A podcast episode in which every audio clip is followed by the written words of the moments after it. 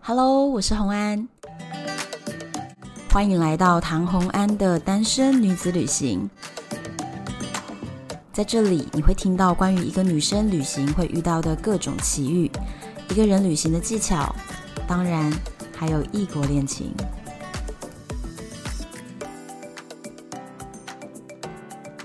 今天的主题是捷克艳遇霸道总裁。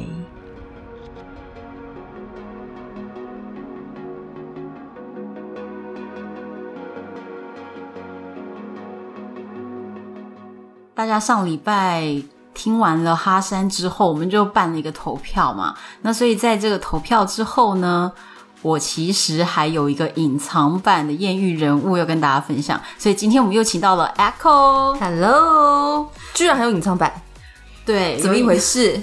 为什么还有？不是因为这个人我没有跟他交往，我就先跟你破梗，就是我我没有跟这个人交往，但是他绝对是一个艳遇，就符合你也是在国外遇到的一个对象对我们刚刚有讲嘛，捷克遇到的嘛，哦。对，来来来，快点说一下，而且是霸道总裁哦，霸道总裁，听到这四个字，完全这个想象就张力破表。上一集我们有提到说，诶，哈三送你的礼物，没有人可以超越。霸道总裁，该不会又有更厉害的东西要跟我们分享吧？好，请大家继续往下听，你就会知道 了。送你一座城堡，会不会？没有这回事。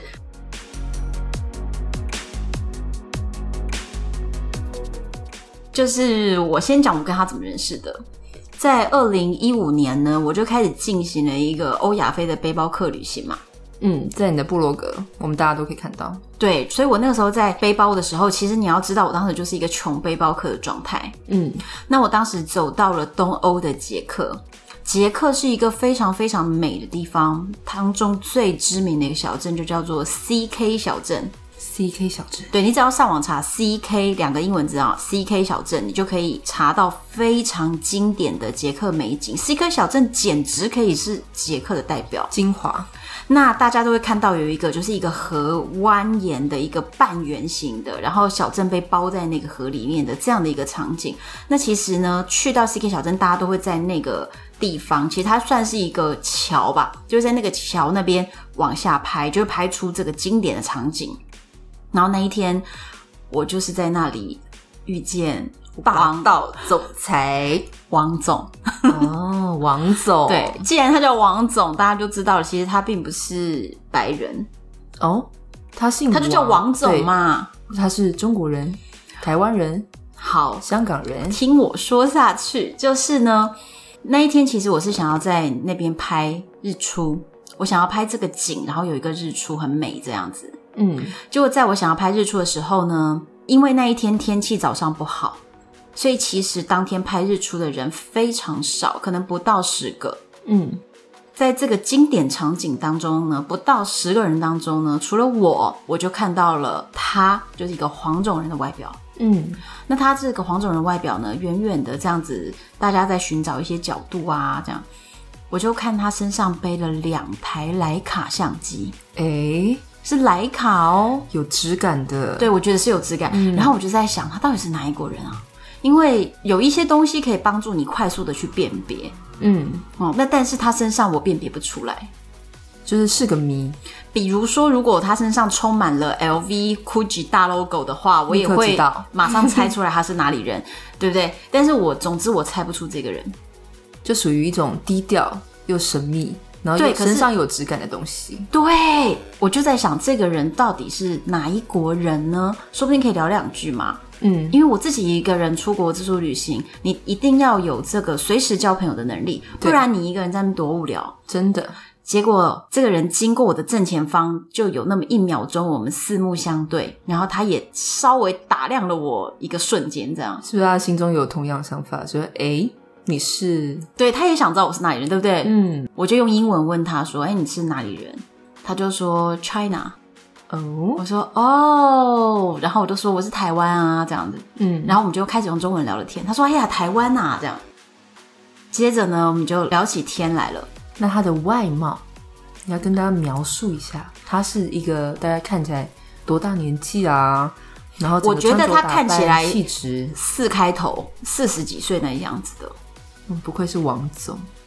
他绝对不可能很年轻嘛。，对，但是嗯对我觉得也还好。但是他看起来状态不错，嗯，然后这个人看起来是斯文气质型，哦，斯文的，他很斯文。对，那他讲话也是轻声细语的斯文，就是感觉一个文人。那他在旅游的时候穿着，不会是穿着西装那些啊？没有没有，着哦就是穿类似像 Timberland 的这种品牌风格，就是还蛮亲民的感觉啊、还行。对、我觉得还行，所以他整个人质感我是觉得还不错。然后又背了两台徕卡，嗯，我觉得背徕卡在我心中的分数是比加分加分。比背背那种大炮都还高分的。嗯，对，所以我当时就觉得说，哎、这个人好像质感还行。然后跟他聊了几句之后呢，他就一开始我们先分享拍照的角度啊，你他说你看我这一张，这张是哪一个角度，这几个窗口呢，这一个窗口拍出去效果最好，等等等。后来我们开始聊说，哎、哪一天来的啊？哪一天要离开 CK 小镇啊？你从前面走了多久啊？走哪些路线啊？接下来往哪走啊？走什么路线啊？哪天要走啊？结果我们的行程意外的居然全部都一样。全部重合。对我们去过的地方都一样，日期也差不多了。我们进来 C K 小镇的时间也一样，我们要离开也同样就是隔天的早上。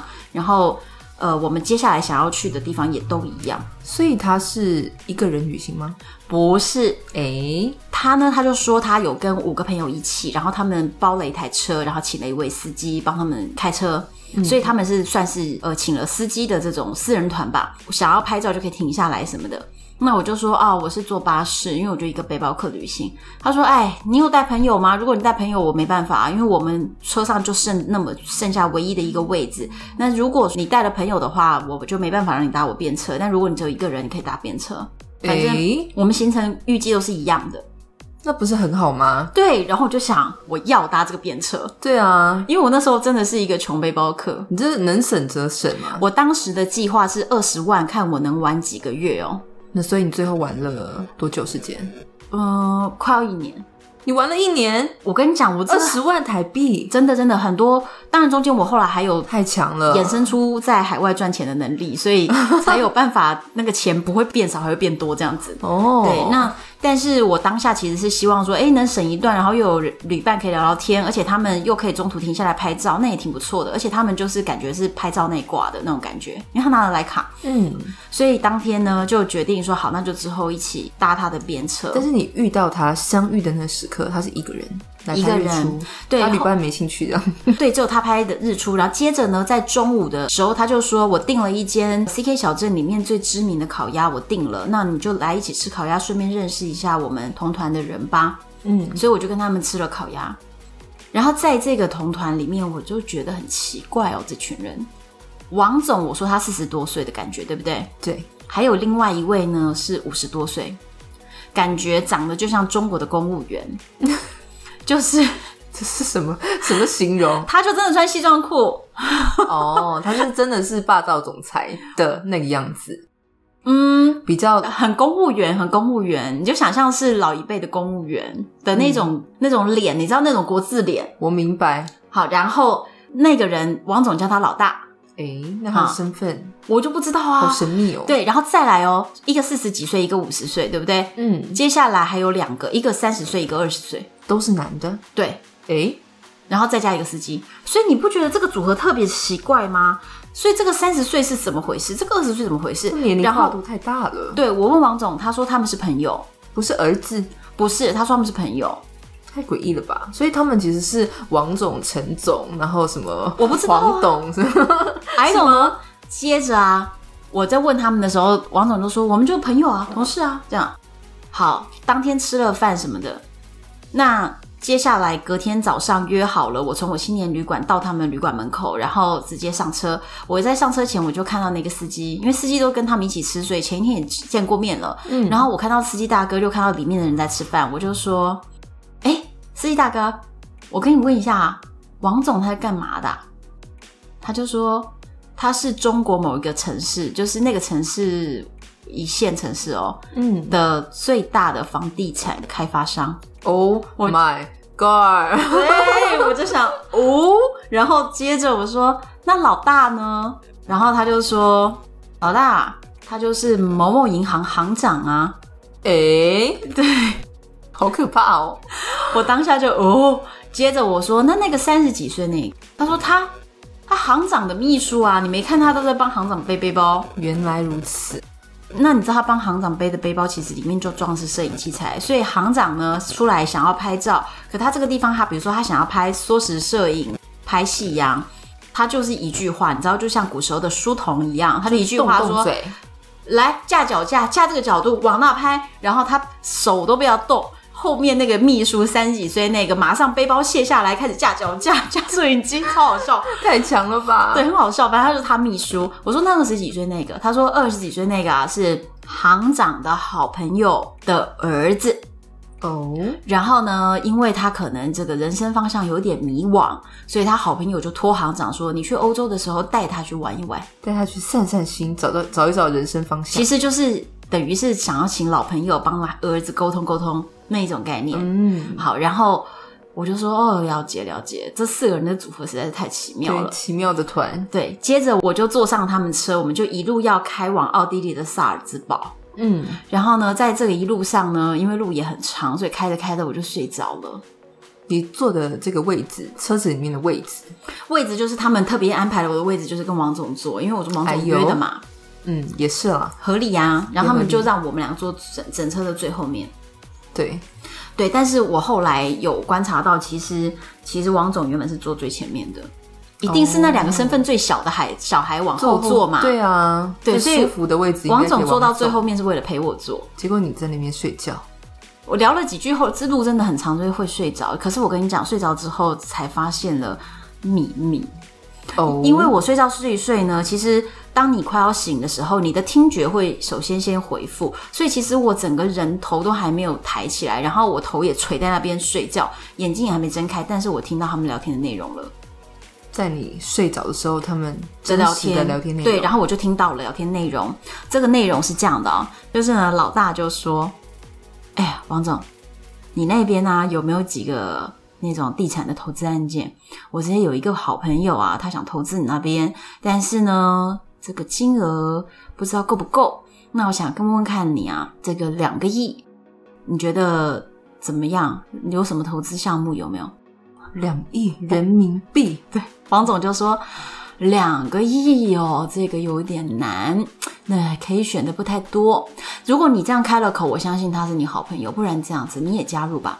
你呢，两个亿，他出两个亿，剩下的几个亿呢，我补上。我看我们凑八个亿、十个亿，那我觉得这样子我们是有办法找到很多项目可以选，这个我们可以选择性就很高了。”那我也知道嘛， 我当下就想，什么鬼呀、啊，一来一去就的是。一来一去的， 啊对，一来一去，这已经超乎了你的想象了，这不是我们想象的哦，王总，对，不是普通的王这已总经啊，不是普通的王总你知，道，绝对不是你现在工作公司的那个总哦，，对，不是那个意思 了，哇是人塞，民币几个亿真的总。意来意去的意思，对，而且重点是我后来想想啊，一个房地产开发商跟一个银行行长，我就觉得说，怎么会是这样？我坐上什么人的车了？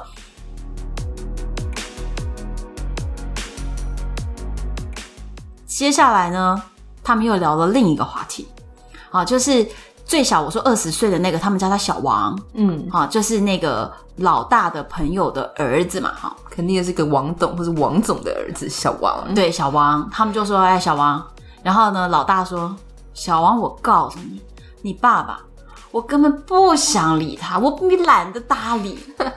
然后王总就说，哎呀，老大，别这样说，别这样说嘛，人家小王的爸爸，你看。习大每次去他们那边，哪次不去他的剧院呢、我又听到关键字了， 没错，我就说习大，去他的剧院，对，所以习大是那个习大吗？就是那个习大，还有别的习大哦吗？你觉得？我问自己很多遍， 我在车上一直在我想，觉得这时候你应该完全清醒了，但是你不敢睁开眼睛，对不 对？真的，我一直在想说，我到底坐上什么人的车了 呀？然后接着他们还说，哎呀，你不知道那个习大每次去那个小王爸爸那边，哎，多么的满意呀、什么什么的。哦哦，在那边看剧招待的都是特别满意。我告诉你啊，他们那个省，我就姑且不说出来啦。嗯，具体他们聊天当然都有讲得很明白的，但是我姑且不说出来。他说他们那一个省份能够搞定习大的只有小王他爸爸。哦，所以他就说：“老大，你别看不起小龙他爸爸，小龙他爸爸，你不能不搭理他。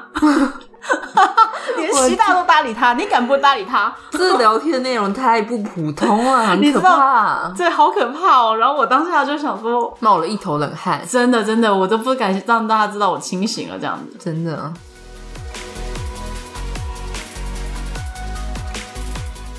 我其实前一天在跟他们吃饭的时候，我回到青年旅馆，我发现我的相机不见了。哎，我的相机就不知道在什么时候弄不见，我真的不记得啦。那总之，你还有很多旅行的路要走，你没有相机怎么弄？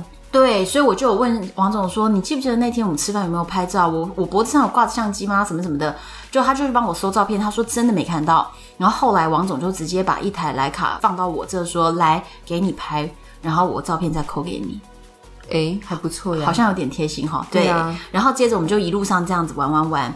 路上的时候我就有问说：“哎，王总，你们晚上住哪边啊？”我订青年旅馆，然后订在你们住的地方附近，因为这样子我们接下来就就可以一道走一道玩嘛。嗯，他就说订什么青年旅馆啊，我们这边什么不多，床位最多。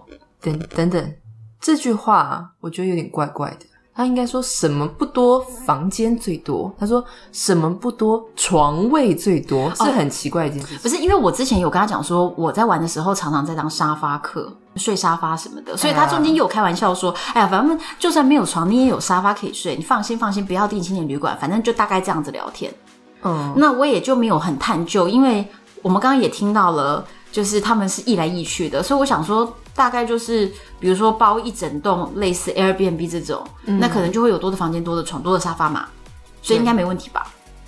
所以我就我就真的也是没有定情的流浪，我就这样子跟他们往下就走一，个女的跟四个男的，跟五个男的加上司哦，机，加上司机，对。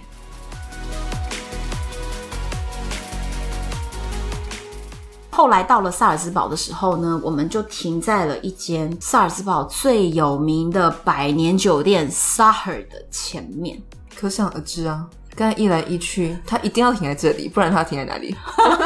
对不对？你要怎么样，你也是睡在这个沙发，合理合合理然后呢，下去的时候就下行李，就下一下呢，因为我就发现二十岁的这跟三十岁那两个人，还有司机在车上，他们没有要下来，只有王总跟老大下来了。哦，原来他们的 level，他们还住别的地方是吗？对，有点惊讶。然后我就说，哎，那所以我的行李，他们就说刚已经进去了。我说，所以我住这儿。我就说不用吧，我就跟他们住同一个地方就好啦。就是他们应该是去住比较便宜的酒店，那我就住便宜的酒店。当下我还问那个司机大哥说怎么住这，他说哎呀，因为王总跟老大他们不满意前几天安排的住宿，所以马上就是打电话来升级，就是住到沙河来了，那肯定啊而且他们住沙河的总统套房。 ！Oh my god，对，那总统套房不用担心啦，好几个房间嘛，对不对？结果呢，我后来进去了以后，因为当时行李也被下下来了，然后当下这个状况，而且已经接近晚上十二点，因为我们到的时候比较晚，然后我就进到那里面以后，我就赫然发现我的背包在王总的房间里。所以他们就是订两个房间。对，因为一个房间就要几万块台币耶，晚上。哦，我以为就是有的总统套房，你知道，你以为是总统里面是就是有很多个房间，他们两个其实都是在同一个总统套房里面。其实 maybe 不是这回事，因为 s a h a r 酒店是百年酒店，它哦那所种以它是是以前的格局，以前的格局都不会太大，因为以前的建筑技术没有办法盖的那么宽大。哦，对，所以我有点傻眼，我的包包就被吓到了，王总的房间里去了。然后这个时候，老大感觉在旁边就是看好戏，对，所以我当下其实有点进退两难，对，你怎么办？因为而且已经晚上半夜了，我到底要怎么背着那个包包去找附近的住宿？而且沙尔酒店离附近的青年旅馆是，是远的啊，呃对，因为沙尔它就是在一个最高贵的区，就在河边，对啊，旁边没有便宜的酒店，然后我有点傻住，该怎么办？当下就觉得给王总难看好像也不行，而且半夜十二点，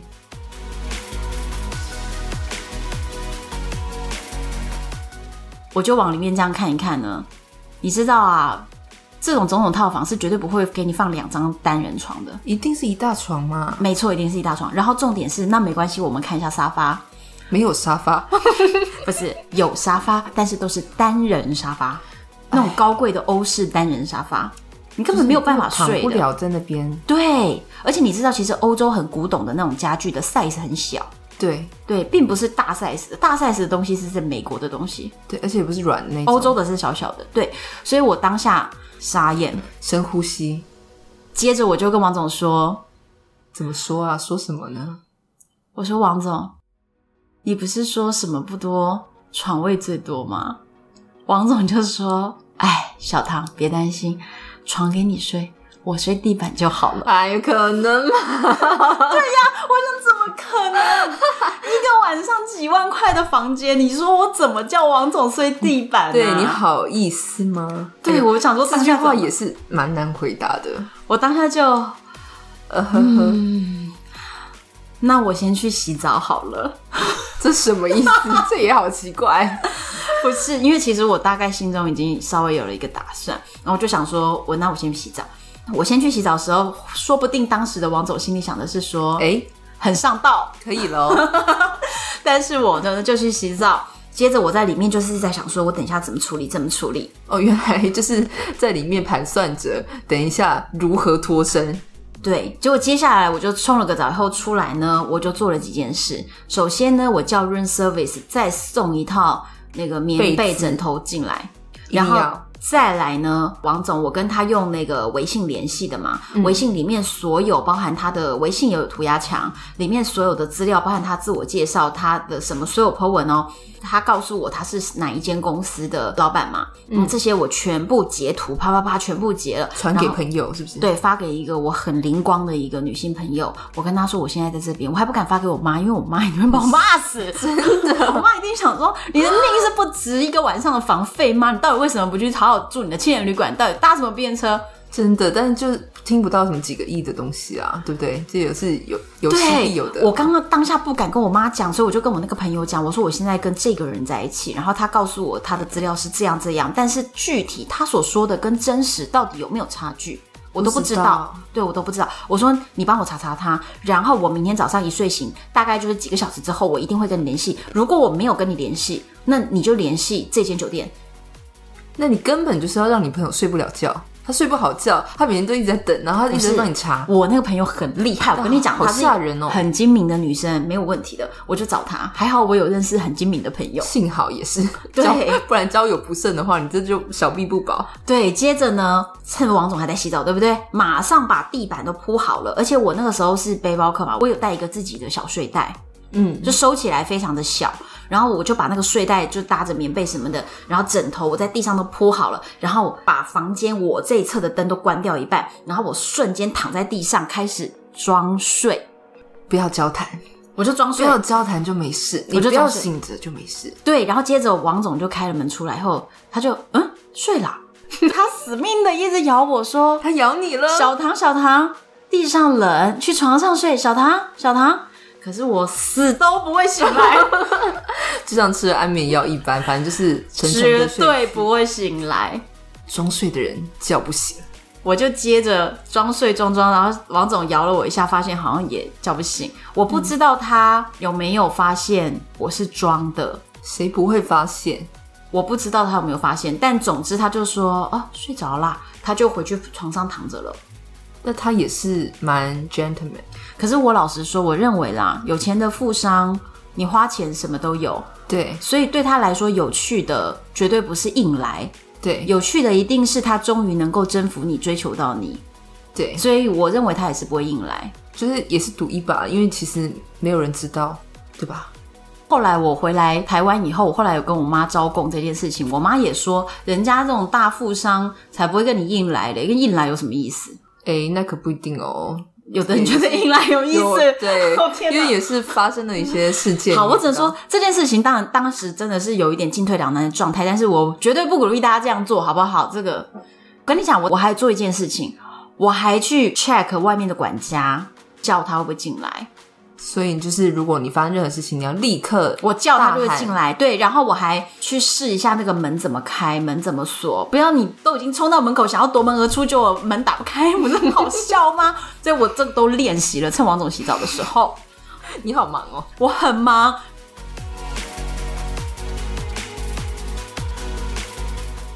隔天早上，王总醒来了以后，就来推我说：“小唐，小唐，我起来了，床给你睡，你去床上睡，地上冷。”我瞬间坐起来说啊，哦，我醒 了，瞬间醒。你这个，你这个，你这个戏演的太突然了，好 吗？你总该迷迷糊糊说啊，哦，太累了，什么之类的。哎，也瞬间醒，昨天晚上叫都叫不醒，这样合理不吗？是，我当下紧张来不及了，这个演技的细节有没有办法顾到？哦，OK，对的，我只要顾到就是他叫我去床上躺，我死都不去床上躺，就是这回事。王总的内心翻了个大白眼， 呵呵小唐不是又来这一招，而且重点是，你知道吗？其实一路上王总一路铺梗，他一直啊、说，真的我们到奥地利的维也纳的时候啊，那边啊有比较好的三 C 的相机店，我给你买台相机啊。最近啊最好的是 Sony 的 A 7 R Two，哦，他也跟我讲哪一台又小又怎么样怎么样，所以大家就可以回推那一年就是 A 7 R Two 刚出来的时候，对，他一直说我再给你买相机哦。他想要一路送你礼物，收买你的心，那我不是有时候跟一个很聪明的朋友，我截图截了一大堆给他，就是要作为证据嘛。对，所以他也有看到。结果隔天早上我打电话给他，我说：“哎、我们现在就是身要家请调查，赶快传过来。他说王总讲的都是真的。他说他是谁，他真的就是谁；他是什么公司，他真的就是那个东司的老板。他说他讲都真的。然后再来呢，他说，呃，我有看到哎、王总不是说他要送你一台相机吗？嗯，当时 A 下都很贵哎、对啊，加上镜头可能台币要二十万。然后他就说，所以你昨天跟王总，我说没有，好不好？我躺在地上装睡，你知道多不容易啊！但是我跟你讲，你从你从这个房间，在这个白天的时候走出来，我跟你讲，另外一位看到你们的眼神一定会改变，不管有没有发生任何事情。对他们就是这么认定的，他但是一定要这样认定但是无所谓，whatever，我 我不管怎么样认定嘛，我自己做我我能够能够做的就是 就是躺在地上装睡。就是脱在里面如何脱身，然后呢，更好笑是我朋友那个很专业的朋友，他说：“哎、王总都要送你二十万的 HR 图了，你居然还硬要在地上装睡。” 我说奇怪，你这个人三观不正哎、你！我说你你总发现王总加一， 我说，请问我身价只值二十万吗？就是你发现他已经投靠王总了，他已经给王总一票了。他该不会就是王总查身家以后，他突然觉得王总也是不错的，对搞什么鬼？然后接着我就说，我身价难道只二十万？开什么玩笑？不是这样子的，好不好？结果我那朋友就说。我对你充满了钦佩，我就想说这个朋友三观很不正。 我的天哪！我觉得可以，我觉得可以。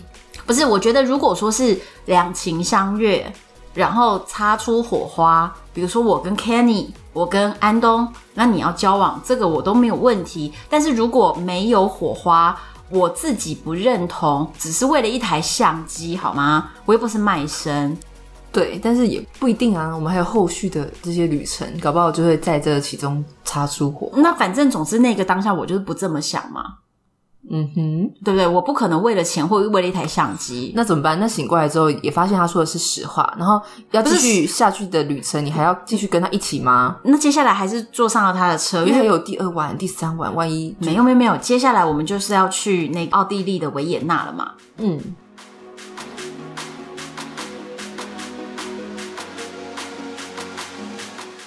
然后到了维也纳的时候呢，我在路上一路上我就铺了一个梗，我就说王总，我有一个同学啊，他在维也纳，所以我要去找他。真的有这同学，嗯，有，但是其实我跟他后来没有联系了，但是确实曾经有这么一位同学，那好，也不算骗他，对，也我是就一说个提前想的脱身之计。对我就说我要去找他，他就说。真的吗？你知道我们在奥地利维也纳住的这个地方特别好，那个位置特别特别好，床特别特别好，怎样怎样的讲你了一昨天堆已经知道了，然后我就说：“哎呀，我同学他在家里呀、煮好饭了，要我去啊什么的。”我就这样稍微提。那反正王总后来讲别的话题，我们也就讲别的话题。那在这中间，其实我跟王总是非常聊得来的，因为王总他一开始不太说他是做哪一间公司，他只有说他以前也是搞文化业的。哦然后王总很爱在他的微信的涂鸦墙上面呢写一些诗，哦，但是由于我有一位好同学呢，是北京清大的中文历史相关的博士，所以你知道我身边同学都是的 level 神人哦，嗯，他是随手藏头诗，就信手拈来三十秒写给你的那种人。直接截给他看一下王总的这个中文水平，然后我那个同学就噗嗤一笑说：“哎呀，这平仄不对， 严格严格。没有对仗。 哎呀，他是就是兴致来所写的东西还不是你严知道格。平仄与对仗还说得出来，我告诉你，这个我们都已经还给国中老师了，好不真好？的， 对，所以我就觉得很好笑。那但是王总就是一个算是很喜欢艺术文化作家，老文青，对。然后他就会跟我聊说什么音乐怎么样怎么样，所什么历以史他就发现我音乐、艺术、文化的写作的这些东西的，才他华都觉得很好聊。嗯，对我身边有非常多人是因为这个原因而喜欢我，因为我从小就是父母也是有在栽培啦，哎、对补，习班也没有少去啦， 对，所以就是大概就是可以聊这些，所以他非常非常欣赏我，聊得很开心，但是我对这个人总之没有什么火花。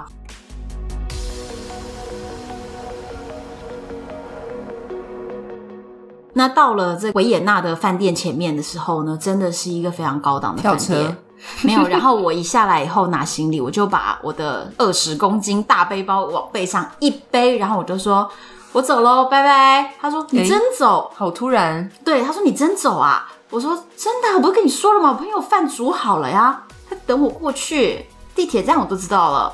他就说好吧，好吧，因为他也觉得在大家面前这边拉拉扯扯也不就是是个样子，硬要挽留你，很怪怪。对他也可能尴尬吧，爱面子吧，哈。然后我说拜拜，保持联络啊，然后我就走掉了。走掉以后搭地铁去住维也纳最便宜的青年旅馆。啊所以你在车上在讲出这一番话的时候，你就要立刻定，对，我就定了，我就想说绝对不再上你的当。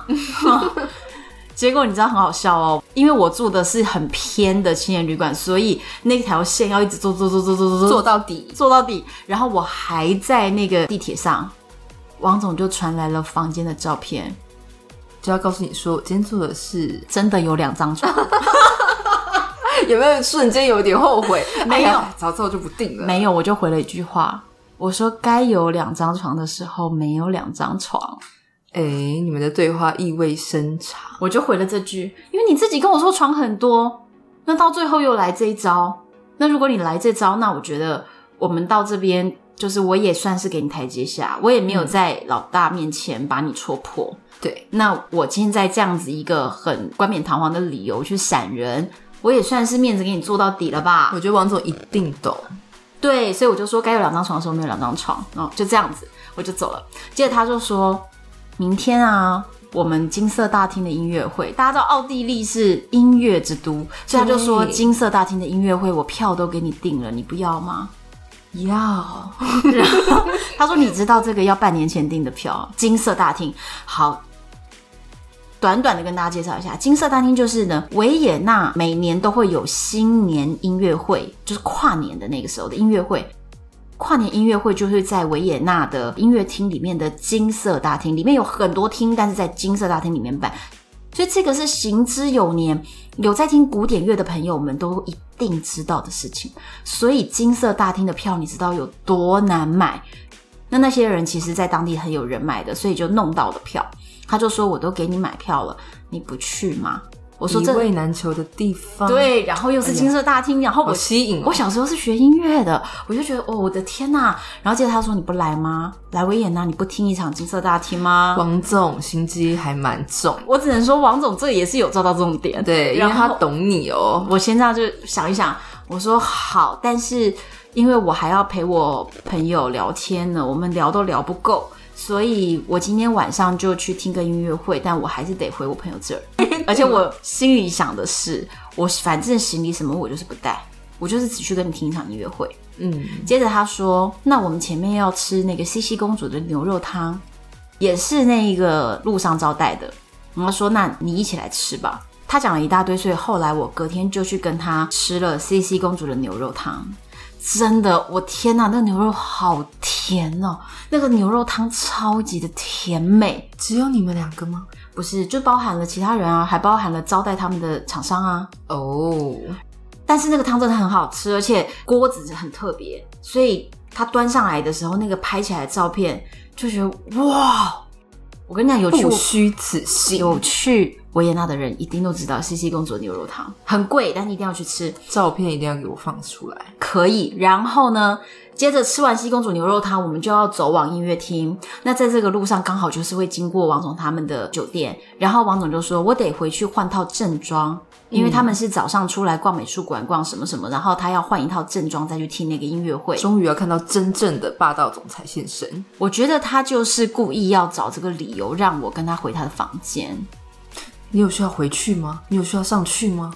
但是总之呢，他要我上去，我也就上去了，因为房间里还是有沙发的、啊，因为他们订那种比较贵的房间嘛，嗯，所以我就坐在沙发上，然后他就在里面换衣服，换完换换好了以后危出险来的，气氛，接着他就坐到沙发上来，而且紧贴着我坐，就是手臂贴到我了，大腿也贴到我了，贴着我坐，总统套房那么 宽，赶什么啊？他哦硬要贴这么近，他就跟我大告白，吓死我！我还以为说，嗯、他就跟你大亲吻，哦、没对有，，就是告白。真的假的？他说了什么话？我跟你讲，我想知道老文青的告白到底是怎么样的一个 情景呢？他好说出什么？念一首诗会不会？没有没有，他说小唐啊，好 紧张，我觉得我爱你。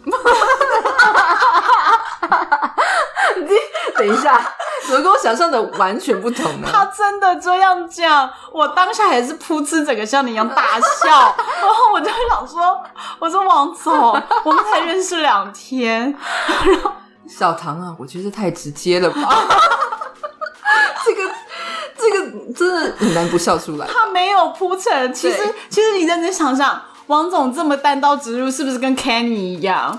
其实一样，但是不知道为什么，就是有一种喜感。王总的部分，这就是你的歧视了。为什么 Kenny 那个就是浪漫，那为什么王总你就觉得搞笑了呢？可能是因为王总他有点又更加直接，至少 Kenny 还有说看看我的眼睛，他连看眼睛都没看，就说小唐啊，我觉得我爱你，。 对，然后我就大笑，我说王总，我们才认识两天。他说，我跟你说，真的不一样的。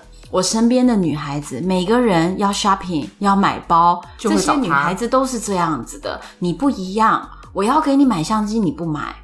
然后他说，你又可以跟我聊诗词、聊音乐、聊作家、聊作品，你真的不一样。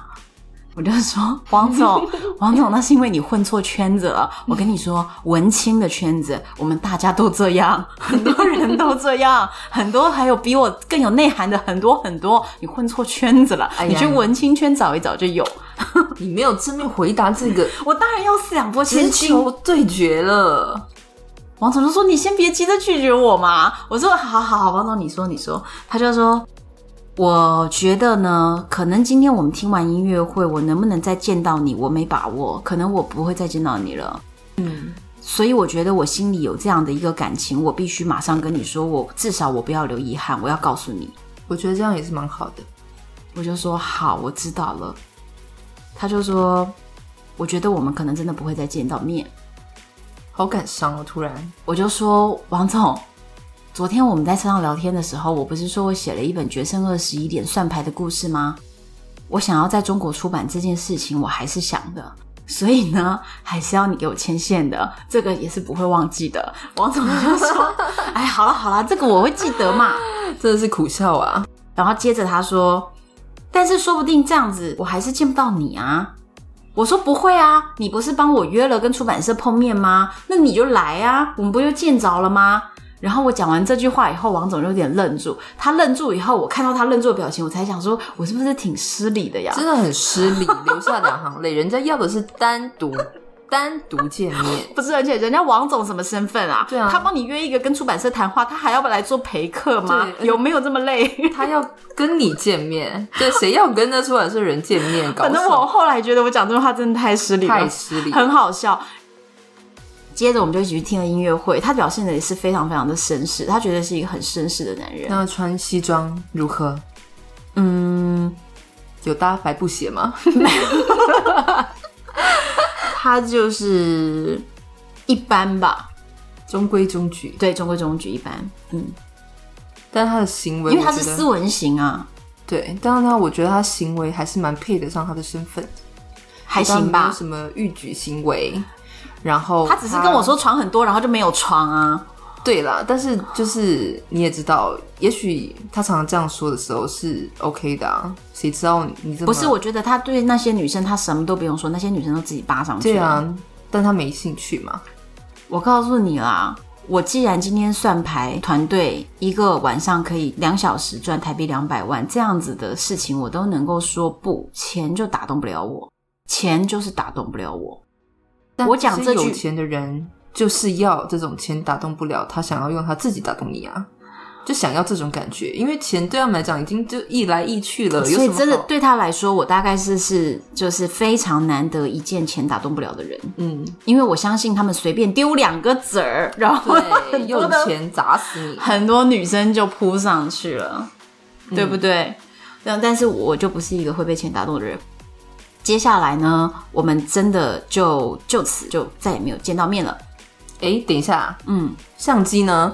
我没 我没有要啊，我就不要他的东西嘛。我跟你说是这样子啦，很多人会说哦，女孩子跟男生约会的时候啊，很多女生都是想要让男生请客什么的都不付钱，然后有些男生主张 A A 制。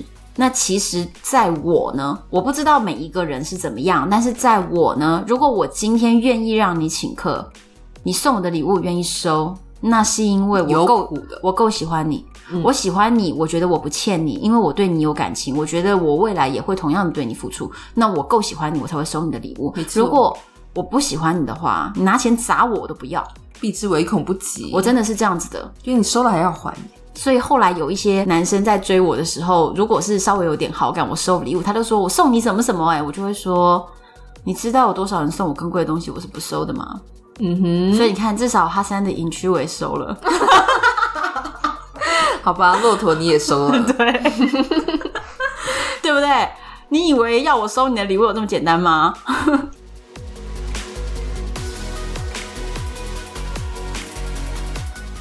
结果呢？你回到台湾之后，你们还有联系吗？其实后来有诶、因为我后来又在外面旅行了，可能超过半年嘛。当我回到台湾的时候，王总他其实都有在 follow 我，所以他看到我回到台湾了以后，他就说：“不是说你要把你的书寄过来吗？”他真的记得，他记得，然后呢，我非常的没有诚意的直接从博客来订海外寄送，我连哦在里面签个名、写个感谢都没有，我就进博客来海外寄送寄到他公司去。 你这个过分的人，没有感情的人，我现在觉得很愧疚啦，我觉得我太坏了，我怎么可以这样呢？我太过分了。所以你在外面就还在旅行的那半年是没有联系的没有，他就是会来我暗赞啊什么的，他为了我申请了脸书。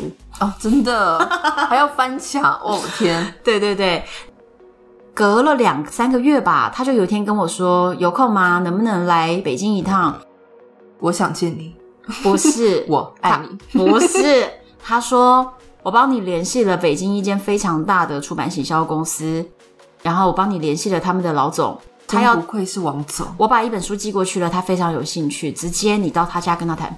他家嗯，就是到那个凤凰联动这间公司的老板叫张小波，直接到张小波家谈。超大的，对，超大的。我跟你讲，有在大陆混过的朋友真们的，你就知道凤凰联动有多大。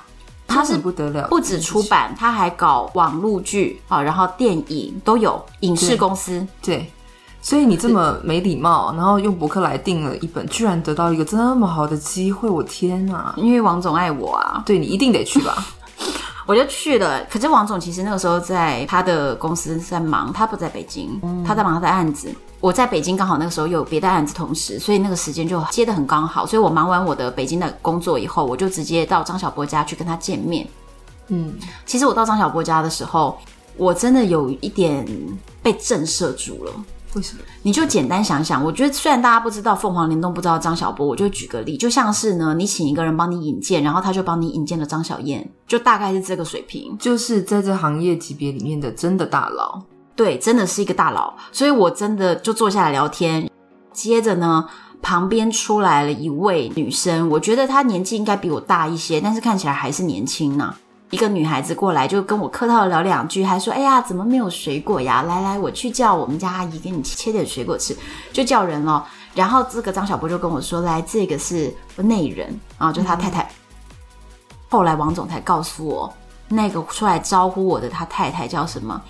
它叫九叶回，人称九姐。你知道九叶回是什么吗？是一个名作家，名作家，而且是像大家不知道，呃，谢霆锋曾经拍过一部电影叫《匆匆那年》，嗯《匆匆那年》的原著就是九叶回啊，天，呃所以他是写了非常非常多的卖座的东西青春卖座青春文学，而且全部都有翻拍影视那的一个当然非常啦厉害的作家这，个合作，他就是他老婆嘛，对，对，那但是他确实是有这个本事啊，因为你卖座就是表示获得市场肯定。嗯所以其实我见到九叶回本人的当下，我不知道他这么厉害，我后来才知道九叶回有多强。你的人生也是传奇哦。我真的要说，这次的合作机会让我大开了眼界。九叶回在中国厉害的程度，就是台湾的九把刀乘十倍，对，对不对？肯定的啊。因为他真的是爆红，而且知名度非常对高。 Echo 说这话，绝对大家要相信，因为 Echo 在中国混了非常多年。哎，对，不好意思哦，我还在那边稍微混过，所以你讲对出这个东西，我还是略知一二。对，所以我没有夸张，对不对？我没有夸张凤凰联动、张小波、九叶回这些人的身份真的是非常高的。就是我当下觉得，天哪，王总居然替我牵了这样的一条线。嗯，那后来这本书就整个在中国就做，然后就全中国发行了，发行了几册？呃，十万，十万册哇！可十万册在中国这不算一个数字，你知道吗？那未来要不要来拍成电影啊？不是，我跟你讲这件事情是这样子。王总当时说，只要呢有人帮你出版呢，影视的资金我出，嗯，然后几个亿，他哪有什么问题？哪有接下来还有影视的资金他出啊，然后再者呢，他还跟我讨论女主角找谁演。天哪，都已然后经讨论到这个细节。对，然后我们当，时讨论到了说，女主角我想要一个比较知性的女生，就是我不是要那种看起来漂亮无脑的人来演这个角色，我想要是一个知性的，但是当然她必须颜值不错这样子的。嗯，然后我当时想一想，我觉得是汤唯，汤唯，你觉得怎么样？我觉得还蛮合适的，他有那个感觉，就而是且她可以她感觉有脑啊，对他可以演出这个感觉。对，诶，但是我觉得这有点问题，因为不是重点是我跟王总说，我想要找汤唯，他就说那没问题啊。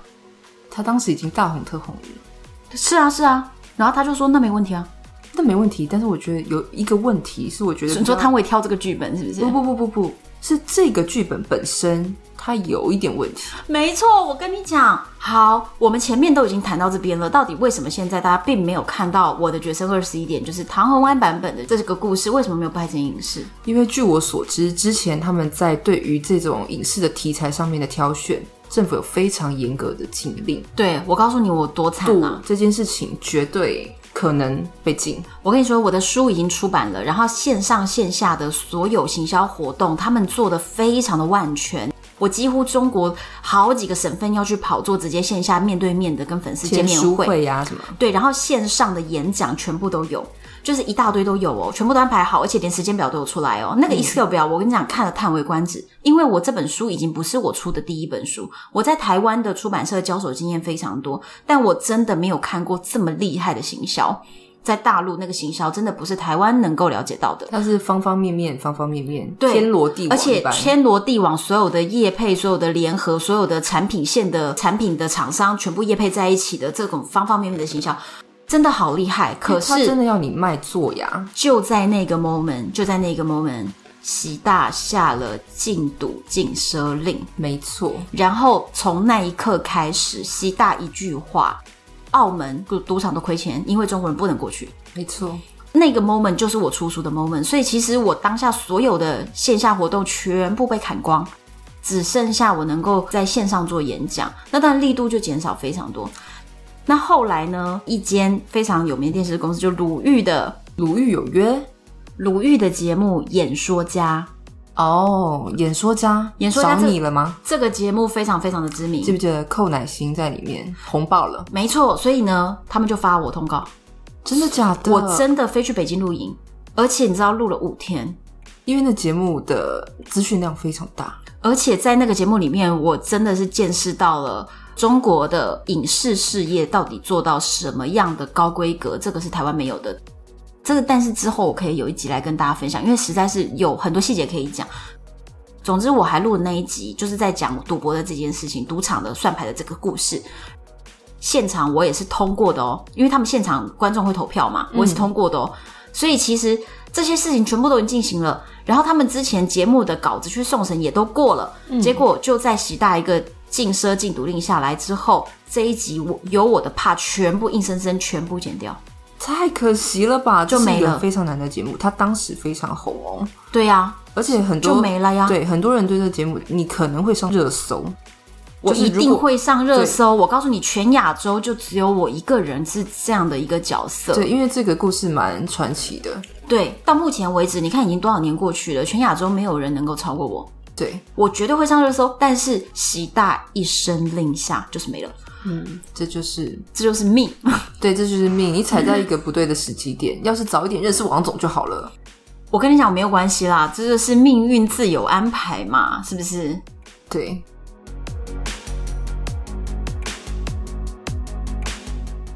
那后来呢？就是这个书出版了之后，虽然遇到这样子的风波，嗯那就你之后还有跟王总有其他联系吗？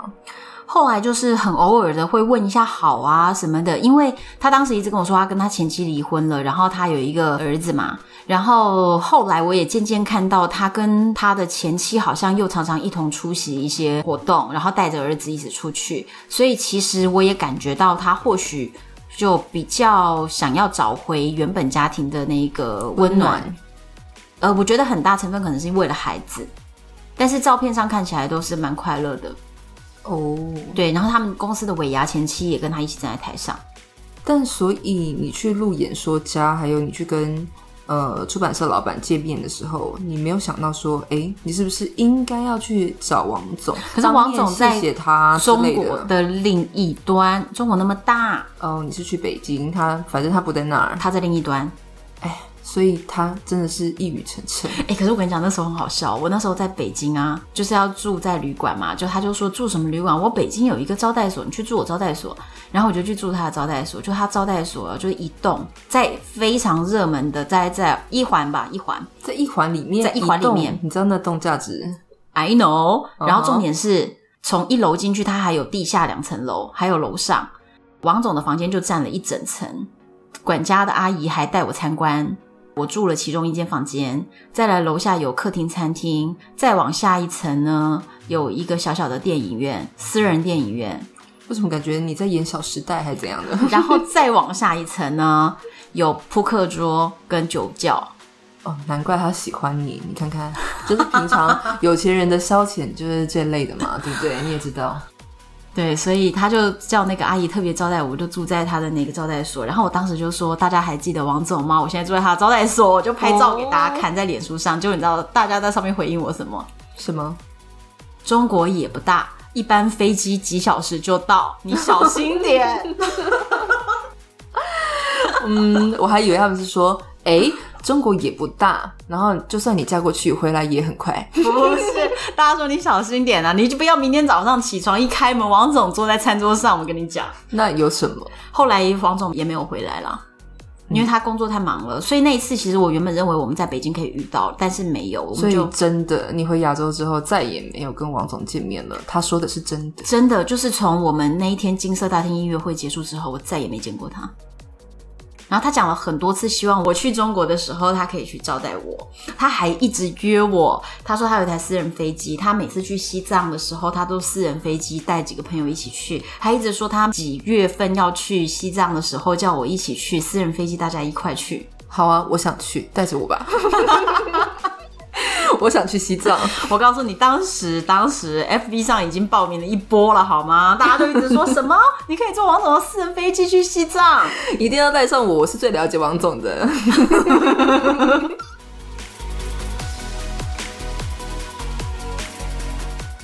反正这整件事情就是我自己也觉得算是人生奇遇啦，这是你的人生奇遇，真是霸道总裁吼！霸道总裁。我们一定要在这个资讯栏里面放入个连接，就是西藏的一个报名资讯。没有这回事，没有这回事。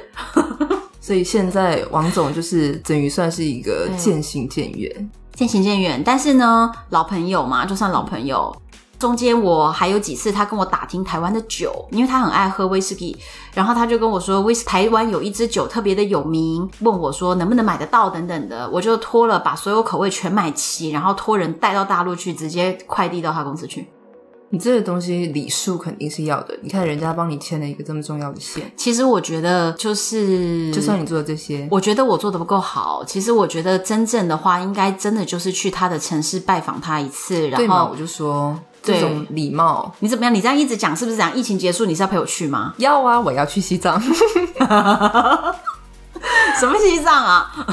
就是觉得说， 虽然说因为禁奢令啊等等的这些东西，让最后可能没有什么影视合作，可是我觉得他这个牵线还蛮重要的。当面谢谢他，因为也许这当面谢谢又会引出另一波的合作啊，也不一定啊。你这个人怎么这么我有这个人有商业意头脑。图？ No no no no no no no，这个东西都是聊天聊来的，很多真正的合作都是聊天聊来的，你要可相是信我。我老实说，我相信我相信，但是我老实说，他住的那个城市到目前为止真的没有吸引我想去的心。那个城市你想去吗？我去过，但我确实没有那么喜欢。对啊，就是没有很想去啊。你看我中间也是去带家人去过中国玩好多地方，可是那个城市我就没有想去，嗯，就是比较冷冰的，对不对？它没有这文化种感嘛，文化感的对城市，，我很但是喜。欢文化感的地方，所以那个地方就还好啊。对，也许你知道他，我想起来，我想起来，我那个时候在北京，他还一直说我这个案子，如果今天开会可以有一个结论的话，我明天马上飞机飞回去，我带你走长城。长城最棒的一段叫做金山岭长城，哒哒哒哒，跟我讲了一大堆。哎，我只去过八达岭，我真是好好落伍，你太落伍了，八达岭不行，我太落伍了。金山岭长城结果他也没有啊，他也没有。他 很他很扼腕，他其实是很想那天赶快，你知道吗？不是，而且我在跟你后讲，面开会一直画圆圈没，有重点是你知道吗？金山岭长城的长城边上有好几栋非常奢华的住宿，那一定要的啊。他一定会安排住那儿。然后一定是一间房， 但是呢，maybe 会有两张床， 因为他已经学会了，他已经学到教训了。那你怎么你说话不算话呢？怎么哎只有一张床呢？身我就走。对，所以他现在学到教训了，maybe 就可以哎。现在说这些都是给供哎，对啊不多说的哎啦呀。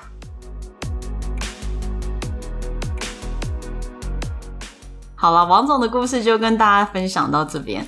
希望大家可以帮我在 Apple Podcast 上面留言。那如果你不是用 Apple Podcast，就到唐红安的 FB 粉丝专业跟我留言，我都会回答你哦，是我亲自回答。